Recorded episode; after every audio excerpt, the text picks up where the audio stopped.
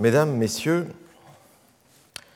en 1978, l'écrivain Georges Perec, lui-même bibliothécaire à la bibliothèque de l'Arsenal, publia dans la revue de poésie L'humidité des notes brèves sur l'art et la manière de ranger les livres.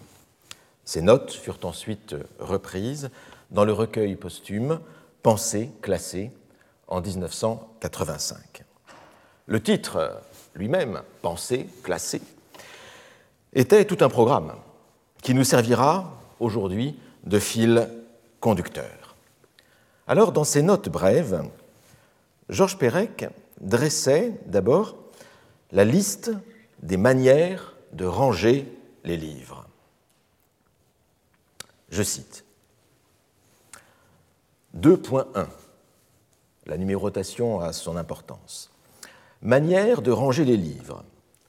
Classement alphabétique, classement par continents ou pays, classement par couleur, classement par date d'acquisition, classement par date de parution, classement par format, classement par genre, classement par grande période littéraire, classement par langue, classement par priorité de lecture, classement par reliure, classement par série.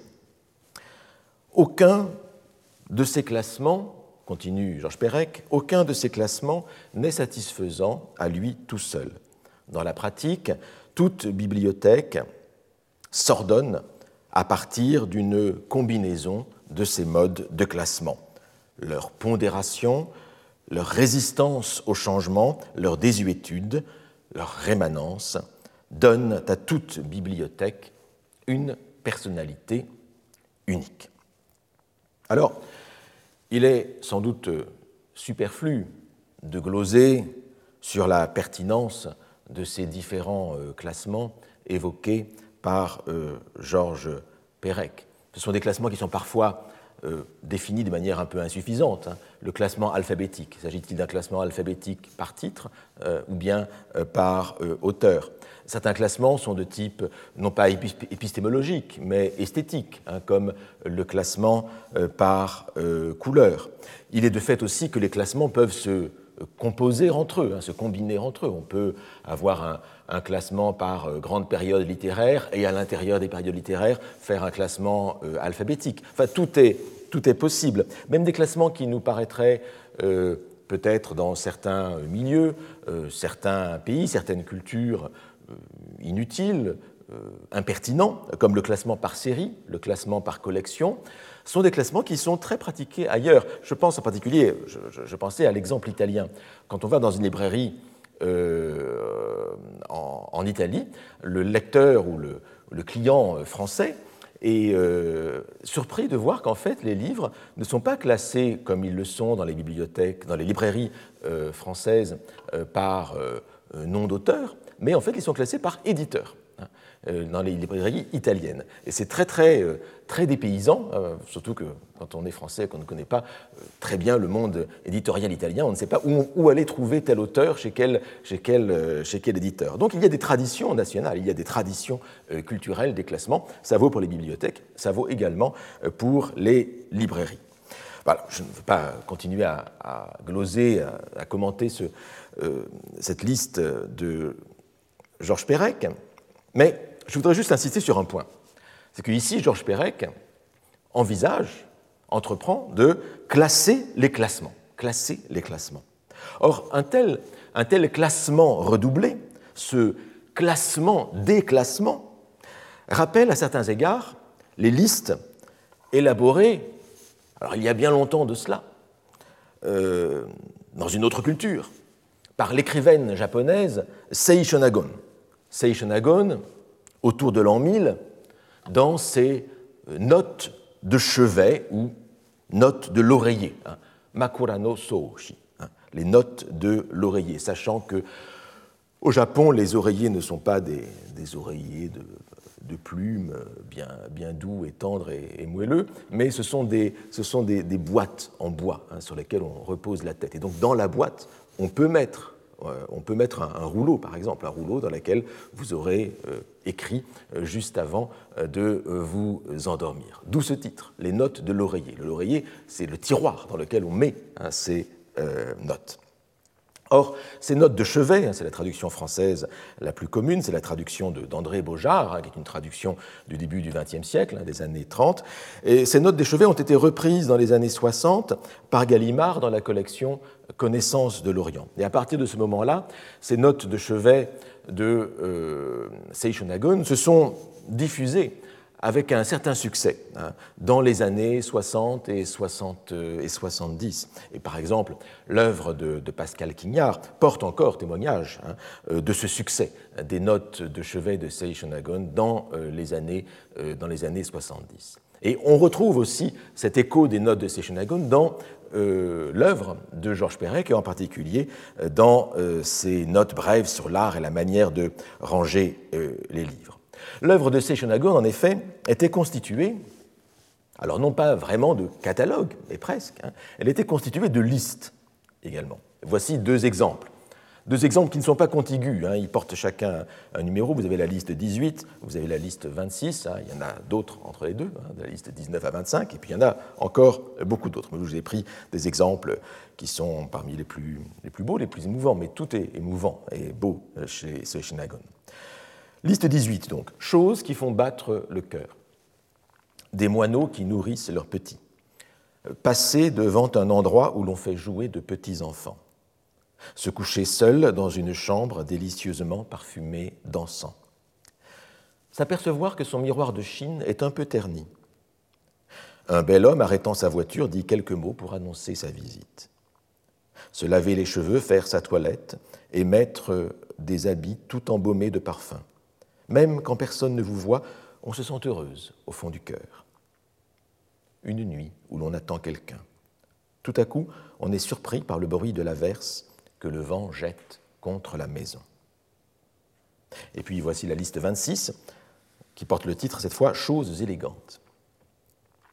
Sur un gilet violet clair, une veste blanche. Les petits des canards. Dans un bol de métal neuf, on a mis du sirop de liane avec de la glace pilée, un rosaire en cristal de roche, de la neige tombée sur les fleurs des glycines et des pruniers, un très joli bébé qui mange des fraises.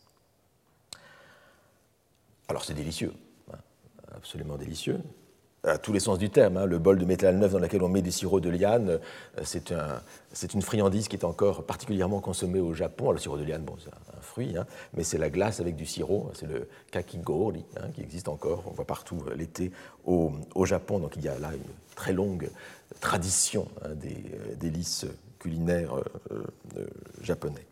Mais on reconnaît dans ces listes de ces shonagon, on reconnaît quelque chose du fameux je me souviens de Georges Perec. Car contrairement à ce que l'on pourrait penser, la liste, le catalogue, n'élimine pas l'émotion, n'élimine pas le euh, sentiment. Bien au contraire, bien au contraire. Le catalogue semble donner un accès direct au souvenir pur, un accès débarrassé des contraintes rhétoriques, débarrassé des contraintes artificielles euh, du langage, de la mise en forme. En vérité, il y a de la mise en forme clairement. Mais c'est une mise en forme qui est cachée, masquée, masquée précisément par le dénuement apparent euh, de la euh, présentation. Le catalogue donne l'illusion de l'immédiateté, il donne l'illusion de l'absence d'artificialité. Et donc il n'y a pas de contradiction entre catalogage et émotion, entre catalogage et pensée, puisque c'est notre sujet. Mais l'émotion, c'est aussi de la pensée. Le classement est l'acte fondateur de toute pensée. Et l'on voit aussi que le classement peut être aussi l'acte fondateur de toute, de toute émotion. Et c'est ce que montre de manière fort différente Seishonagon d'un côté, Georges Perec de l'autre, à 1000 ans de distance et 10 000 kilomètres aussi de distance, ou bien ce que montre aussi le bibliothécaire en train de trier des livres ou de les ranger.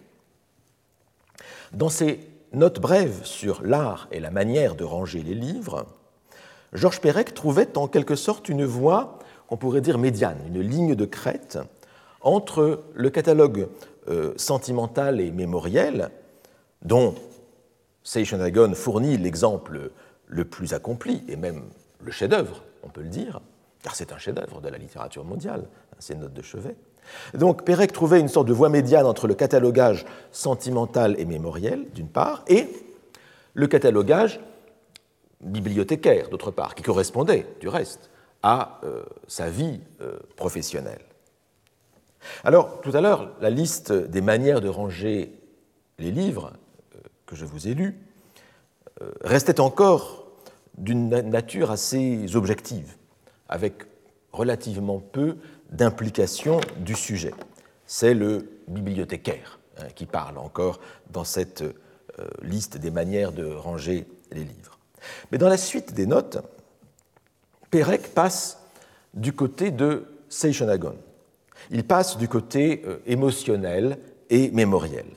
Et ainsi, dans la suite de ses notes brèves sur l'art et la manière de ranger les livres, Georges Pérec classait-il les ouvrages selon, c'est paradoxal, selon leur difficulté à être rangés. Leur difficulté à être rangés.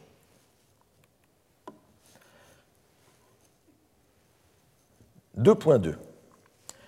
Livres très faciles à ranger. Les grands Jules Verne à reliure rouge, qu'ils soient des vrais Hetzel ou des rééditions Hachette.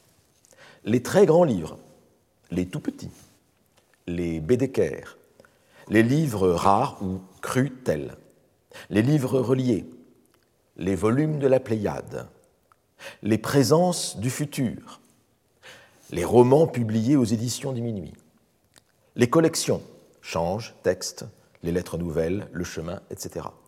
Les revues, quand on en a au moins trois numéros, etc.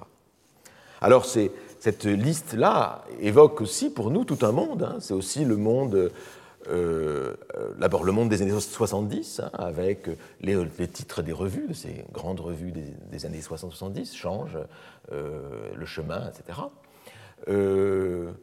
des grandes collections, la bibliothèque de la Pléiade, Présence du futur, grande collection de science-fiction hein, chez, euh, De Noël, hein. euh, les livres de bibliophiles, hein, les, Jules Verne, euh, les guides de voyage, les anciens guides de voyage euh, Bédeker. On voit très bien que ces livres, effectivement, sont relativement faciles à ranger. On voit où l'on peut les, les, mettre, on les met en général en évidence, en vérité. Ce sont des, belles collections, donc on les met très clairement en évidence dans le, dans le salon. Au moins, pour les, quand on est le, le héros des choses de, Pérec, hein, qui aime bien euh, montrer euh, sa, son opulence et euh, son, son, extension socioculturelle. Voilà pour les livres très faciles à ranger. Mais je continue avec Georges Pérec et avec les, le 2.3, livres pas trop difficiles à ranger. Pas trop difficiles à ranger. Les livres sur le cinéma, que ce soit des essais sur des metteurs en scène, des albums sur des stars ou des découpages de films. Les romans sud-américains, l'ethnologie, la psychanalyse, les livres de cuisine, voire plus haut, parce qu'effectivement on les range dans la cuisine, hein, euh, les bottins à côté du téléphone, chose qui a disparu aujourd'hui, euh, les romantiques allemands, les livres de la collection que sais-je, le problème étant de les classer ensemble ou de les ranger avec la discipline dont ils traitent, etc. effectivement, c'est un vrai problème de bibliothécaire, quand on a une collection qui peut correspondre à plusieurs euh, disciplines. Et Georges Perec continue avec, dernière catégorie, 2.4, livres plutôt impossibles à ranger. Les autres. Par exemple, les revues dont on ne possède qu'un numéro, à la différence de celles dont on a au moins trois numéros, et qui donc ne font plus collection. Euh, ou bien la campagne de 1812 en Russie de Clausewitz, traduit l'allemand par M. Bégoin, capitaine commandant au 31e Dragon, breveté d'état-major, avec une carte, Paris, librairie, militaire R. Chapelot et compagnie, 1900. Ou encore le fascicule 6 du volume 91, novembre 1976, des Publications of the Modern Language Association of America, PMLA, donnant le programme des 666 réunions de travail du congrès annuel de la dite association.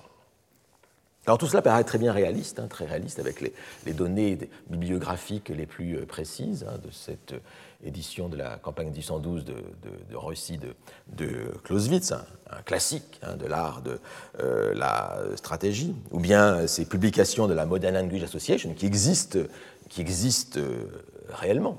la PMLA est l'une est la grande association américaine qui réunit les, spécialistes des, langues étrangères, hein, autres que l'anglais, et de l'anglais, hein, donc de, des littératures en fait. Hein. C'est la grande association de littérature et de, et de langue. Mais malgré tout, il y a des détails qui font tiquer. Les 666 réunions de travail de la PMLA, 666 réunions de travail, mais 666, c'est le chiffre diabolique. Hein, comme on le sait. Hein.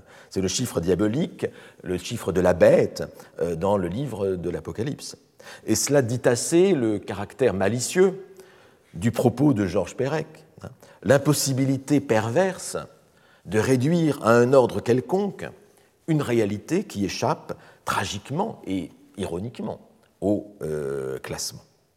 Et même ce, ce, caractère insaisissable du réel s'exprime aussi dans la euh, modalisation des titres des euh, catégories. Livres très faciles à ranger, livres pas trop difficiles à ranger, livres plutôt impossibles à ranger. Hein. Très facile, pas trop difficile, plutôt impossible, avec même ici une sorte euh, d'oxymore, car la notion d'impossibilité supporte mal la modalisation ou la quantification. C'est soit impossible, soit possible, mais ce n'est pas entre les deux, ce n'est pas plutôt impossible. Alors, cette modélisation nie, vraiment, elle nie les oppositions tranchées. Hein. Elle nie le contraste du blanc et du noir. Et elle privilégie l'entre-deux de l'expérience concrète du sujet embarrassé par un réel qui se dérobe, et qui se dérobe même et justement à la catégorisation. Le comble de l'ironie, consiste précisément, comme le fait Pérec, à se réfugier, faute de pouvoir classer, à se réfugier dans un métaclassement, un classement supérieur, à savoir, faute de pouvoir ranger correctement les livres, eh bien, Pérec envisage, entreprend de ranger les livres selon leur capacité plus ou moins grande à être rangés, selon leur capacité plus ou moins grande à faire le désespoir du bibliothécaire, dans une sorte de mise en abîme vertigineuse de la bibliothèque. C'est l'impossibilité de faire bibliothèque qui va être ici le principe constitutif de la bibliothèque. Ranger les livres, non pas selon leurs qualités intrinsèques, mais selon leur capacité à faire ordre selon une hiérarchie du classable et de l'inclassable. Un classement du classable et de l'inclassement. Et de l'inclassable. Un classement de l'inclassable. Et un classement qui, qui évoque à bien des égards, dans un tout autre domaine, bien sûr, euh, la hiérarchie aristotélicienne des êtres et des essences, un plus ou moins proche de l'être euh, parfait. Ou bien un peu plus tard dans l'histoire de la philosophie, de la théologie, la hiérarchie céleste du euh, pseudo-déni l'aréopagite, hein, rangeant les anges en s'éloignant progressivement du trône divin. Et ici, le trône divin, c'est la possibilité de ranger. Donc on va du livre très facile à ranger aux livres qui sont plutôt impossibles à ranger, en s'éloignant en quelque sorte de la perfection euh, de la euh, bibliothèque. Et au terme du processus, de ce classement de l'inclassable, reste finalement l'inclassable à proprement parler. Une fois qu'on a euh, mis de côté ce qui était très facile, ce qui n'est pas trop difficile à ranger, ce qui est plutôt impossible à ranger, il reste eh bien, tout le reste. L'inclassable, le résidu irréductible. Ce résidu qui ne trouve pas de place dans le système. Alors cela concerne les livres, mais transposé dans la société, transposé dans l'humanité. Un tel raisonnement ne manque pas d'avoir des effets délétères, classer l'inclassable. Et Georges Perec, qui perdit sa mère à Auschwitz, savait dans sa chair, il savait dans son histoire personnelle les méfaits du classement des êtres. Et donc, on retrouve ici, d'une certaine manière, un écho de cette expérience personnelle du classement, ici vu dans le côté plus léger, évidemment, de la euh, bibliothèque. D'où cette conclusion de Georges Perec, conclusion ouverte, dilatoire et désabusée. 2.5, pas de titre ici. Comme les bibliothécaires borgésiens de Babel, retrouve ici évidemment toujours le, modèle de, Borges, hein, de la bibliothèque de Babel, comme les bibliothécaires borgésiens de Babel qui cherchent le livre qui leur donnera la clé de tous les autres, nous oscillons entre euh, l'illusion de l'achevé et le vertige de l'insaisissable. Au nom de l'achevé, nous voulons croire qu'un ordre unique existe qui nous permettrait d'accéder d'emblée au savoir. Au nom de l'insaisissable, nous voulons penser que l'ordre et le désordre sont deux mêmes mots désignant le hasard. Il se peut aussi que les deux soient des leurs, des trompe-l'œil, destinés à dissimuler l'usure des livres et des systèmes. Entre les deux, en tout cas, il n'est pas mauvais que nos bibliothèques servent aussi de temps à autre de pense-bête, de repose-chat et de fourre-tout. Et c'est ainsi que se conclut, se termine hein, ces euh, notes euh, brèves euh, sur l'art et la manière de ranger les livres. Alors, on reconnaît dans cette conclusion un peu désabusée une aporie fondamentale du projet de classement. Hein. entre cette contradiction entre l'illusion de l'achevé et le vertige de l'insaisissable. Et cela rappelle si euh, vous vous souvenez bien, ce qu'avait exprimé, qu'a exprimé plus récemment Roberto Calasso dans son livre que je vous avais cité la dernière fois, Come ordinare una biblioteca, comment classer une euh, bibliothèque. Et en effet, Calasso, hein, c'est dans le premier euh, paragraphe ici, avait une formule qui ressemble beaucoup à celle de Pérec un ordre parfait est impossible tout simplement à cause de l'entropie. Et du reste, au début de son texte, de, ses notes brèves sur la, manière de ranger les livres, euh, Georges Perec parle de l'entropie. Donc un ordre parfait est impossible tout simplement à cause de l'entropie, mais sans ordre, on ne saurait vivre. L'ordre parfait est impossible, mais sans ordre, on ne saurait vivre. Avec les livres, comme pour tout le reste, il convient de trouver un chemin entre ces deux phrases. Donc on semble retrouver cette même contradiction qu'on avait chez Pérec, avec quand même un, léger déplacement d'accent, me semble-t-il. C'est-à-dire que pour Calasso, euh, l'ordre parfait serait souhaitable, hein, malgré tout. Hein. Il, est, impossible, mais on peut le souhaiter, mais, parce qu'on a besoin de vivre, on a besoin d'un ordre pour vivre. Donc l'ordre est impossible, mais euh, malgré tout, on a besoin d'un ordre. Donc il y a vraiment l'idée d'une positivité de l'ordre. Quand vous voyez le texte de Pérec, on a l'impression qu'au contraire, euh, plutôt euh, l'achevé, c'est un ordre unique, euh, un peu totalitaire, mais qu'au bout du compte, c'est l'insaisissable qui domine. C'est cette valeur de l'insaisissable qui est la valeur, valeur paradoxale du reste, hein, à laquelle, en quelque sorte, se veut, croit pouvoir se rattacher Pérec. Hein. Euh, cet insaisissable qui serait le, hasard gouvernant aussi bien l'ordre que euh, le désordre. Donc il me semble que la, pensée de Pérec est plus aporétique, encore plus, plus négative aussi, à bien des égards, moins plus pessimiste euh, aussi que celle de Calasso. Il croit moins dans la possibilité de l'ordre. Aucun des deux n'y croit. Mais pour Pérec, l'insaisissable est quand même, peut quand même être une valeur, une certaine valeur. Donc, classer ou ne pas classer, telle est la question. Mais dans les deux cas,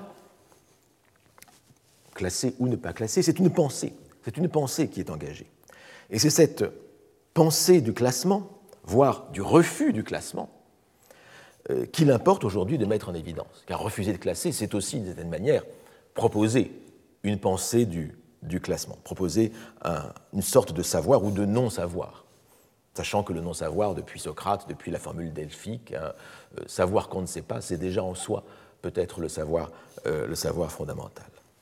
Car nous sommes en effet, je, citais ou je paraphrasais l'Hamlet de Shakespeare, hein, classé ou pas classé, mais je continue avec une autre paraphrase.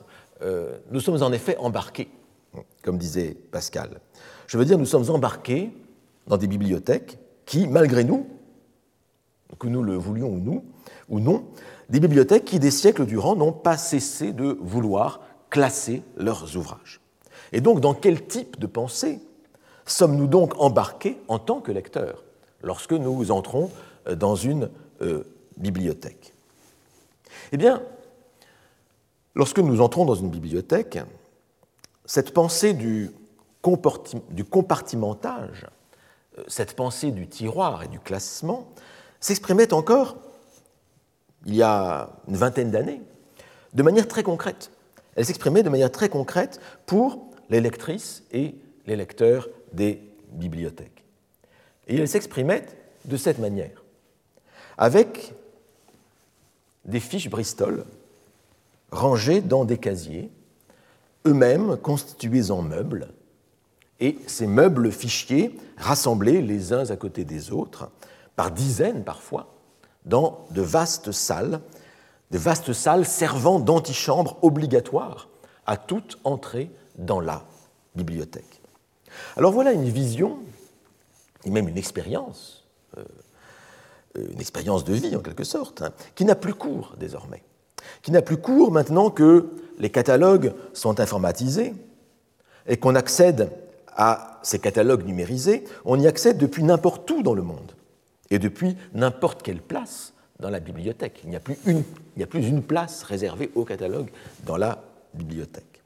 Et voilà une expérience qui, si vous l'avez faite, vous date, elle vous donne un âge. Euh, c'est un monde ici qui n'a plus cours, qu'on ne trouve quasiment plus hein, autour de nous dans les bibliothèques que nous connaissons. Car en même temps que les catalogues étaient numérisés, ça a commencé dans les années 90, 1990, les fichiers papier ont commencé à disparaître. Et ils ont commencé à disparaître à la fin des années 1990 et dans les années 2000. Il n'était plus du reste alimenté depuis plusieurs années euh, déjà. Les bibliothécaires euh, rentraient les nouveaux livres dans les catalogues numériques directement. Et du reste, je ne sais pas ce que sont devenus ces meubles rendus euh, inutiles par la numérisation. Peut-être s'accumulent-ils dans quelques recoins obscurs des bibliothèques. Mais comme souvent les bibliothèques manquent de place, je doute que ces fichiers papier aient été conservés. Nous sommes désormais en quelque sorte pieds et poings euh, liés à l'électronique, confiants, et peut-être euh, exagérément confiants, euh, qu'aucun virus ou qu'aucune guerre électromagnétique ne viendra effacer ces données précieuses accumulées parfois tout au long des siècles d'existence de la bibliothèque, car il y a le savoir de plusieurs siècles de bibliothèque dans ce type de, de fichier, maintenant reversé dans euh, l'informatique, bien sûr. Et puis, les catalogues numériques eux-mêmes, c'est encore une deuxième étape, qui d'abord étaient accessibles uniquement sur place, dans les bibliothèques, sur quelques rares postes de consultation. Vous vous en souvenez peut-être, hein, parmi, les auditeurs qui me regardent, qui m'écoutent. Eh bien, ces euh, catalogues numériques ont ensuite basculé sur l'Internet, en plein développement, et le catalogue a été, de fait, complètement délocalisé. Alors, les usagers de l'ancienne bibliothèque nationale de la rue de Richelieu, c'est un peu mon je me souviens à la manière de Georges Perec, hein. les usagers de l'ancienne bibliothèque nationale de la rue de Richelieu se souviennent tous, je crois, de l'impressionnante salle des catalogues dans le sous-sol de la salle Labrouste, qui était un passage obligé pour tout lecteur venant consulter à l'ABN. Il fallait du reste une certaine habitude, une certaine accommodation pour maîtriser l'ensemble de ces euh, fichiers, dont la masse pouvait donner une impression de vertige. Tous les lecteurs s'y croisaient nécessairement. Et c'est un endroit où on avait le droit de parler, alors que dans la salle Labrouste, évidemment, salle de lecture, on n'avait pas le droit de parler. Et désormais, bien sûr, les bibliographies à la Bibliothèque nationale de France sont rassemblées dans une salle spécifique de la bibliothèque François Mitterrand, la salle X, bien nommée, euh, non pas le X de la pornographie, mais l'X de l'inconnu algébrique, à la recherche de laquelle se lance le lecteur ou la lectrice. Mais en fait, cette salle X est peu fréquentée maintenant, car les bases de données donnent au lecteur l'illusion que tout est déjà en ligne et que les recueils bibliographiques sont de peu d'utilité, ce qui est peut-être une erreur. Alors, loin de moi la posture du euh, laudator temporis acti, hein, la posture du euh, c'était mieux avant, hein. mais je voudrais juste souligner qu'à l'époque où les fichiers papier existaient encore, comme ici, le passage par la salle des catalogues, et en particulier dans une grande bibliothèque, jouait le rôle d'une sorte d'épreuve initiatique. C'était, comme dans les temples grecs ou les cathédrales chrétiennes, le pronaos, accessible aux néophytes, avant l'entrée dans la nef dédiée au culte proprement dit, à savoir la salle de lecture et de euh, consultation des livres. Et le Saint des Saints, si je poursuis cette analogie, le Saint des Saints consisterait plutôt dans les magasins où sont rangés les livres, magasins accessibles seulement aux prêtres, je veux dire au personnel des bibliothèques. La délocalisation numérique des catalogues, comme souvent la délocalisation des ouvrages eux-mêmes, du reste, par le biais de l'Internet, la délocalisation numérique des catalogues a en grande partie supprimé ce sentiment de passer par une épreuve initiatique, euh, ce sentiment qui était en fait lié au passage par un lieu donné spécifique pour effectuer un rituel préalable à la lecture. En reste toutefois, de cette épreuve initiatique, en reste le fait que le catalogue est désormais la partie visible de la bibliothèque. Même si une bibliothèque ne met pas en ligne ses fonds d'ouvrages, toutes ne le font pas, bien sûr, elle met toujours en ligne, à de rares exceptions près, une bibliothèque met toujours en ligne son catalogue. Un catalogue auquel tous les utilisateurs d'Internet ont accès, même s'ils ne sont pas inscrits dans la euh, bibliothèque. Et le catalogue demeure encore, c'est bien normal, la porte d'entrée de la bibliothèque, mais une porte d'entrée qui s'ouvre dans tous les ordinateurs du monde dans toutes les maisons connectées à euh, Internet. Pour autant, cette ubiquité euh, borgésienne ou Harry Potterienne, si vous me passez l'expression, de l'entrée de la bibliothèque euh, par n'importe quel écran, si cette ubiquité dédramatise l'accès au catalogue, elle ne supprime pas elle ne supprime pas tout à fait les mystères qui s'accomplissent lors de la consultation du catalogue, à savoir le modelage de l'esprit du lecteur selon la pensée du catalogue. Car il y a une pensée du catalogue, une pensée plus ou moins implicite. Il y a une pensée du catalogue, qui n'est pas toujours une pensée du catalogueur ou de la catalogueuse. À quoi pensent donc les catalogues? Alors sans doute y a-t-il moins de romantisme dans ce titre que dans la comédie d'Alfred de Musset, À quoi rêvent les jeunes filles? Les catalogues des bibliothèques, j'ai essayé de vous le montrer tout à l'heure avec Seychelles pensent. Hein, les catalogues des bibliothèques pensent pourtant. Ils ont peut-être même des émotions, hein, comme dans les listes de de manière, quoi qu'ils pensent de manière fort différente selon leur partie car toutes les parties du catalogue pensent, tous les types de catalogues expriment une certaine pensée. Ainsi, les catalogues par auteur ou par titre expriment en quelque sorte la, pensée de fond de la bibliothèque, ou je dirais même la pensée du fond de la bibliothèque, du fond cette fois-ci orthographié avec un S, euh, la pensée du fond de la bibliothèque, à savoir la pensée des ouvrages, le fond de la bibliothèque, les ouvrages, les documents qui constitue la bibliothèque, qui exprime le projet fondamental de cette bibliothèque. Pourquoi, en effet, pourquoi retenir tel ouvrage plutôt que tel autre? Pourquoi exclure un ouvrage? On se trouve ici, dans euh, le catalogue par auteur ou par titre, on se trouve ici au, cœur battant de la bibliothèque, euh, avec son fond documentaire, qui fait qu'aucune bibliothèque n'est semblable à une autre.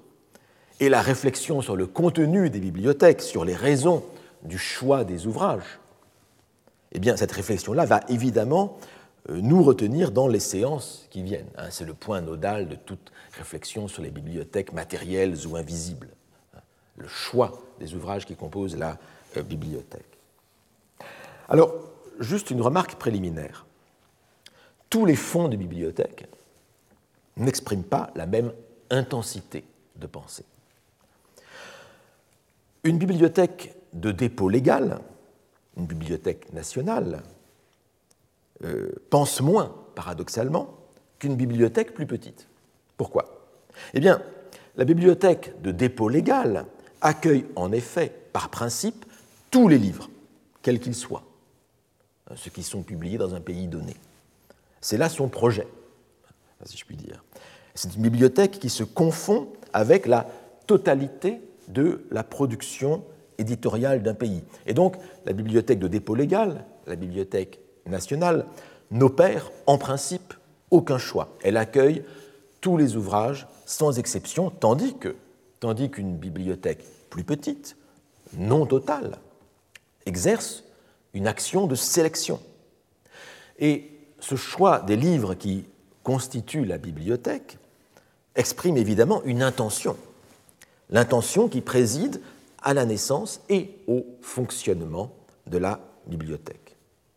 Alors, dans la pratique, pour dire le vrai, la différence entre bibliothèque de dépôt légal d'un côté et bibliothèque euh, partielle de l'autre est moins marquée dans la pratique, car même les bibliothèques de dépôt légal acquièrent, outre le dépôt légal, des livres spécifiques, des livres étrangers par exemple, ou bien des livres nationaux, mais pour des rayonnages d'usuel, euh, par exemple. Et dès qu'il y a choix, dès qu'il y a acquisition volontaire, et non plus seulement dépôt légal, dès qu'il y a activité et non pas passivité, alors il y a une pensée à l'œuvre. Par ailleurs, même dans les bibliothèques à visée totale, même dans les bibliothèques de dépôt légal, les bibliothèques nationales, il peut y avoir, il peut y avoir des phénomènes de manipulation du catalogue des auteurs et des titres, voire des phénomènes de censure. Mais il y a par exemple aussi les classements dans des, rayons hein, qui sont réservés et presque inaccessibles, comme l'enfer des euh, bibliothèques ou les réserves. Bon. Mais nous reviendrons là-dessus euh, plus tard. Je parlais ici de la liste des auteurs et de la liste des titres. Il y a toutefois d'autres parties du catalogue qui expriment une pensée. Et c'est d'abord le catalogue par sujet, quand ce catalogue par sujet existe. Car décrire par mots-clés le contenu d'un ouvrage, retenir les, les, quelques termes qui devront suffire pour décrire le contenu de l'ouvrage, c'est une action risquée, en vérité. C'est une action orientée qui exprime une réflexion et qui exprime un choix. Catégoriser un livre, c'est en donner une représentation. Et aucune représentation n'est objective.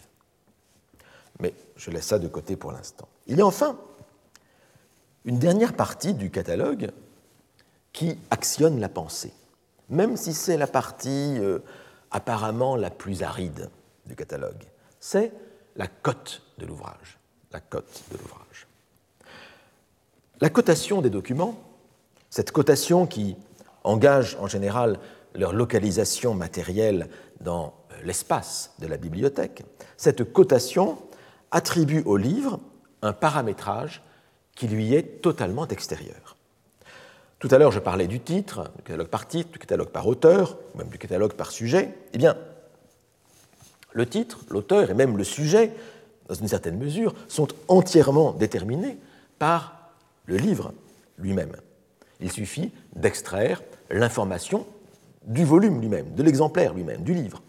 Et cette information figure en général dans ce qu'on nomme, depuis Gérard Genette, le paratexte, au moins à l'époque moderne, et depuis l'invention de l'imprimerie.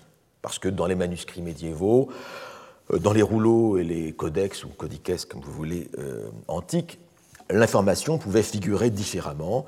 elle pouvait figurer dans le texte lui-même, ou bien même ne pas figurer du tout. Mais je passe là-dessus.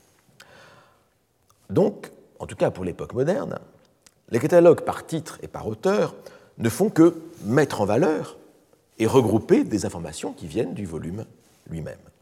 Mais il en va tout autrement de la cote. La cote qui est une information propre à la bibliothèque et qui n'est, du reste, cette cote, cette cotation, elle n'est pratiquée que dans les bibliothèques institutionnelles ou bien dans les très larges bibliothèques privées. En général, un possesseur de livres chez lui ne cote pas ses livres. Mais il faut avoir beaucoup de livres pour que la cotation devienne intéressante. Et à ce moment-là, il faut dresser un catalogue écrit de la euh, bibliothèque. Dans sa fonction de base, la cote n'est juste qu'un aide-mémoire de la place matérielle occupée par l'ouvrage. Mais en vérité, toutefois, elle fait bien plus que cela. La cote crée entre les livres des liens de proximité.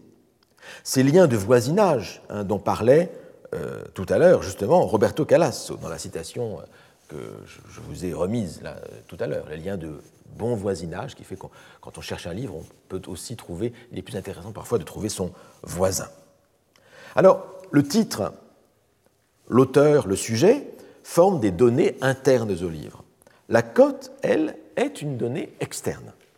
Elle est propre à la bibliothèque concernée. Cette bibliothèque y a cette particularité de situer tel livre parmi les autres livres, de lui conférer une place dans un espace qui s'organise par le simple fait de la cotation. La cote est une donnée relationnelle, hein, c'est important, c'est une donnée relationnelle. Et c'est la cote qui introduit de la pensée, une pensée extérieure au livre, et une pensée qui ne vaut que pour la bibliothèque en question. Toute cote est un code, un code mystérieux au départ, mais dont l'apprentissage ouvre en quelque sorte les portes de la bibliothèque et permet, permet d'y puiser toutes les richesses. Anatole France, Anatole France, qui était un bibliophile et un antiquaire dans l'âme, antiquaire dans le sens euh, ancien du terme, qui s'intéresse aux, euh, choses de l'histoire. Anatole France se moque délicieusement de ces cotes mystérieuses dans les premières pages de son roman La révolte des anges. Roman méconnu et que je vous conseille, hein, absolument délicieux. Roman dans lequel Anatole France décrit les mystères de la bibliothèque esparvienne, comme il l'appelle. C'est une magnifique bibliothèque privée, hélas fictive, de 360 000 volumes, logé à l'ombre des tours de l'église Saint-Sulpice, à Paris, au deuxième étage de l'hôtel, non moins fictif, du baron d'Esparvieux, et nous sommes au début du XXe siècle. La bibliothèque esparvienne est tenue par un conservateur caricatural, M.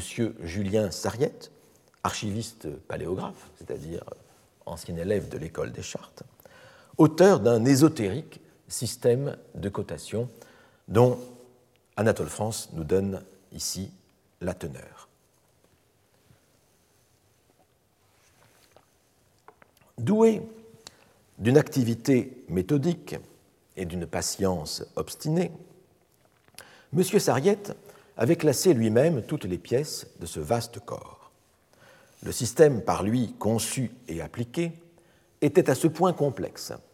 Les cotes qu'il mettait au livre se composaient de tant de lettres majuscules et minuscules, latines et grecques, de tant de chiffres arabes et romains, accompagnés d'astérisques, de doubles astérisques, de triples astérisques, et de ces signes qui expriment en arithmétique les grandeurs et les racines, que l'étude en eût coûté plus de temps et de travail qu'il n'en faut pour apprendre parfaitement l'algèbre.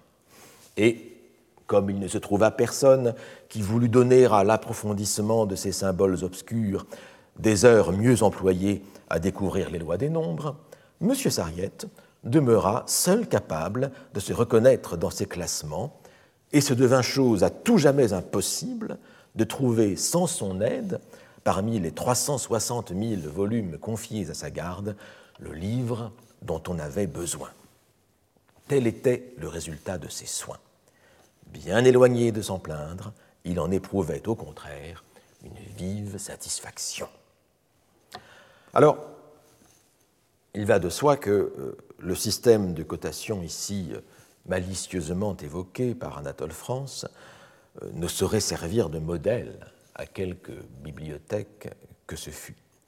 Alors que la, la cotation est censée faciliter l'accès aux ouvrages et permettre de les retrouver, ici, dans le roman d'Anatole France, dans cette bibliothèque esparvienne fictive, la cotation a pour effet paradoxal et sans doute pour intention perverse de la part du bibliothécaire, elle a pour effet paradoxal de dissimuler l'emplacement des livres plutôt que de les révéler, que de le révéler, cet emplacement. Néanmoins, ce catalogage pervers, j'y insiste, si ce catalogage relève de la fiction romanesque, il rend assez bien l'effet que produit sur un lecteur lambda l'arrivée dans une bibliothèque inconnue une bibliothèque dont il ignore les règles et qui produit sur lui l'impression d'un continent mystérieux et assez opaque.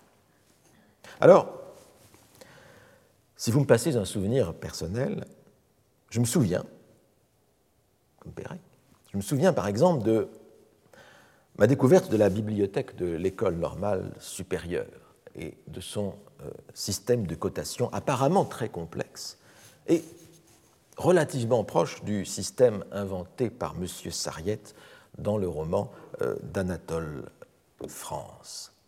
En voici quelques exemples. Hein. LF Paul 34D8, HAG 250C 23.8, SFIG 124.8, LEI. Alors, quand vous voyez ces cotes assez mystérieuses, peut-être que vous soyez envie de donner votre langue au chat. Alors, voici comment on peut décrypter hein, euh, facilement. Euh, LFP Paul, LF Paul 34 D. En fait, ça veut dire LF, c'est littérature française, Paul, c'est les polygraphes. Parce que dans cette bibliothèque, les ouvrages sont rangés selon le type de genre auxquels s'adonnent les auteurs. Donc il y a les romanciers, les poètes, les auteurs de théâtre, les dramaturges, et puis il y a ceux qui sont des inclassables, hein, la Georges Perec. Ce sont les polygraphes, qui sont malheureusement très nombreux. Par exemple, Voltaire. Et du reste, cette cote ici renvoie, renvoie à euh, Voltaire. Donc les polygraphes, c'est une très vaste euh, catégorie. La deuxième cote, HAG, euh, c'est l'histoire de l'Antiquité, les généralités. La troisième cote, c'est la philosophie, et avec G, qui je pense signifie, je ne suis pas tout à fait sûr, généralité, et c'est une cote qui correspond à Kant. Donc on est, avec Kant, on est effectivement dans une sorte de philosophe de toutes les généralités possibles. Euh, LEI 1B12, euh, c'est LE, ce sont les littératures étrangères, ou langues étrangères, I, italien. Hein. Et donc, euh, on est ici dans un, ouvrage de littérature italienne, et TMF, hein, c'est les thèses sur microfiches. Alors, vous voyez que tout s'éclaire au bout du compte. Hein. Ce n'est pas si, si euh, compliqué. Et à l'intérieur, évidemment, après la, la code définition de la discipline, vous avez un numéro qui indique à l'intérieur de la discipline elle-même, et parfois des sous-numéros, des subdivisions, quand vous avez des séries, des collections. Et puis vous avez évidemment le format qui est indiqué, in octavo, euh, in 12, etc. Alors, ce système, quand même obscur au début et opaque, répondait à la volonté de situer chaque ouvrage précisément, comme vous le voyez, à l'intérieur d'une discipline. C'est un système qui fut élaboré en 1853 par l'helléniste Philippe Lebas, qui était maître de conférence à euh, l'école normale supérieure et bibliothécaire administrateur de la Sorbonne. Et Philippe Lebas résolut d'introduire à la bibliothèque de l'école normale supérieure le système qu'il avait conçu pour la Sorbonne. Alors citons ici la présentation officielle de ce système par la bibliothèque de de l'école normale supérieure elle-même, hein, je, cite, il s'agit, vous avez la description du système ici, il s'agit d'un système alphanumérique organisé à partir de grandes thématiques, bibliographie, B, théologie, T, science, S, littérature, L, Histoire H. L'index méthodique se décline selon le format, allant du grand folio euh, à ligne 12, avec des subdivisions thématiques et chronologiques. Par exemple, pour l'histoire de France, cela donne HFG, c'est-à-dire les généralités, HFI et A. IA, c'est Institution, Économie, Administration, HFOMC, Origine, mérovingien, carolingien, etc. Un siècle et demi plus tard, et c'est le bibliothécaire euh, de l'école qui continue, au fil des évolutions portées par des générations de bibliothécaires, ce système de cotation fournit au lecteur un accès direct aux collections tout en permettant de suivre les développements intellectuels des disciplines. Parfois, cependant, la signification de l'origine alphabétique de la cote est perdue de vue au fur et à mesure des accroissements. Par exemple, l'histoire contemporaine de la France est toujours classée à la cote HFER, Histoire de France, Empire, Restauration. Alors, comme nous sommes sur la Ve République, c'est un peu étrange, effectivement, mais c'est la bibliothèque qui souligne cette aberration hein, du, euh, du, classement. Je trouve cette présentation intéressante, et c'est pourquoi je, je voulais donner euh, presque in extenso cette présentation de ce système de cotation, parce qu'elle ne cache rien euh, des avantages et des inconvénients que pose tout système élaboré. La cotation obéit à une double exigence qu'on voit ici. Il s'agit d'une part de, situer l'ouvrage à l'intérieur d'une discipline, euh, voire d'une sous-discipline ou d'un champ de recherche, d'où le système par lettres initiales que vous voyez, mais il s'agit également de ranger matériellement les volumes de manière efficiente et économique, parce que toute bibliothèque, par vocation, a tendance un jour à manquer euh, de place. D'où le classement par format, hein, in 12, in quarto, etc., euh, qui permet là aussi d'avoir un classement euh, efficace et qui permet de, mettre, faire les étagères les plus euh, petites, les plus serrées possibles. Alors l'avantage d'un tel système est qu'il permet de créer justement ces bons voisinages souhaités par Abi Warburg et que rappelait Roberto Calasso. Et les usagers de la bibliothèque de l'École normale supérieure, une bibliothèque dont les fonds sont totalement en accès direct, les usagers savent ce qu'ils doivent à un tel classement pour la qualité de leur recherche. Et il faut remarquer, et même s'en féliciter, que le catalogue en ligne de cette bibliothèque de l'École normale supérieure permet aujourd'hui d'explorer autour d'une cote donnée. Hein? Donc on peut explorer par cote, euh, comme si, euh, on, furetait physiquement dans les rayons, ce qui donne un équivalent virtuel et euh, numérique, partiel certes, mais du furetage donc à l'intérieur des, rayons. Et c'est une bonne manière de, de faire sans doute pour trouver ces bons voisins. Alors, l'inconvénient d'un tel système, et c'est rappelé ici, l'inconvénient d'un tel système est son inertie. C'est aussi les, faux parallèles qu'il introduit.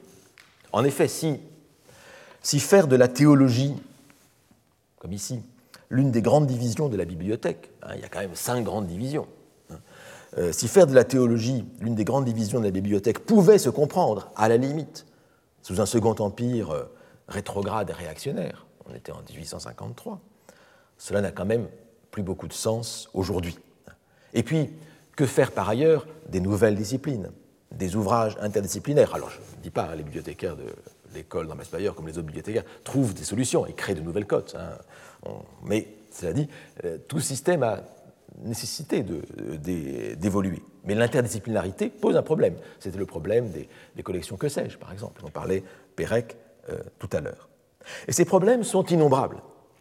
Et ils existent dans tous les systèmes et de manière plus ou moins accentuée. On comprend par là donc que les systèmes de cotation forment de merveilleux conservatoires de systèmes de pensée et d'organisation du savoir. Et ce sont précisément leurs contradictions, leurs failles, leurs inconséquences, qui sont souvent les plus révélatrices d'une pensée à l'œuvre, d'une pensée dans le catalogue d'une pensée en tension historique entre le moment du catalogage et la consultation contemporaine du catalogue. Et donc, je nous propose d'examiner à présent quelques-uns de ces catalogues, d'examiner leurs, failles ou leurs euh, inconséquences. Alors, à tout seigneur, tout honneur, je voudrais commencer par la, la classification qui s'est imposée sous des variantes diverses dans la plupart des grandes bibliothèques contemporaines. La classification décimale Dewey, dont je vous ai déjà parlé hein, dans les séances euh, précédentes, mais elle mériterait un cours entier, hein, cette classification décimale Dewey. Alors, cette classification décimale Dewey n'ambitionne en principe, en principe seulement, aucun effet de discours sur les connaissances. Elle veut se contenter de les organiser, et avec une ambition de neutralité euh, liée au classement numérique, hein, puisque les chiffres, en principe, devraient être neutres. Hein. C'est une classification décimale basée sur le chiffre 10 pour des raisons mnémotechniques. Et donc, euh, le caractère arbitraire de la classification est assumé délibérément. Sauf qu'en vérité, le moyen risque de devenir une fin. Alors voici un résumé de cette euh, classification, un peu plus développé que celui que je vous avais donné les fois précédentes. Là, on peut pénétrer à l'intérieur de chaque grande partie hein, du, euh, du, système. En fait, on verra, on peut voir que le diable gît dans les détails. Hein. Les chiffres, en vérité, recèlent des motivations plus ou moins avouées et sans doute inévitables. C'est évidemment pas un hasard si euh, les sciences de l'information, la bibliographie arrivent au début. Hein. c'est la méta-science, donc c'est normal que ça arrive la, euh, sous la cote. Euh, zéro. Mais je vais prendre l'un des cas les plus symptomatiques de cette variation de la place des thèmes en fonction des connaissances et de l'idéologie. Classe-t-on tel thème à telle époque Et l'un des cas les plus symptomatiques est celui de l'homosexualité. En 1932, les thématiques relevant de euh, l'homosexualité furent ajoutées pour la première fois. Donc pour la première fois, ça devient un thème. C'est en 1932. Et se furent ajoutées au système sous la cote 132, donc en philosophie et psychologie, donc plutôt en psychologie, et donc sous la thématique de la euh, psychologie, et sous la cote 132 qui désignait des désordres psychiques.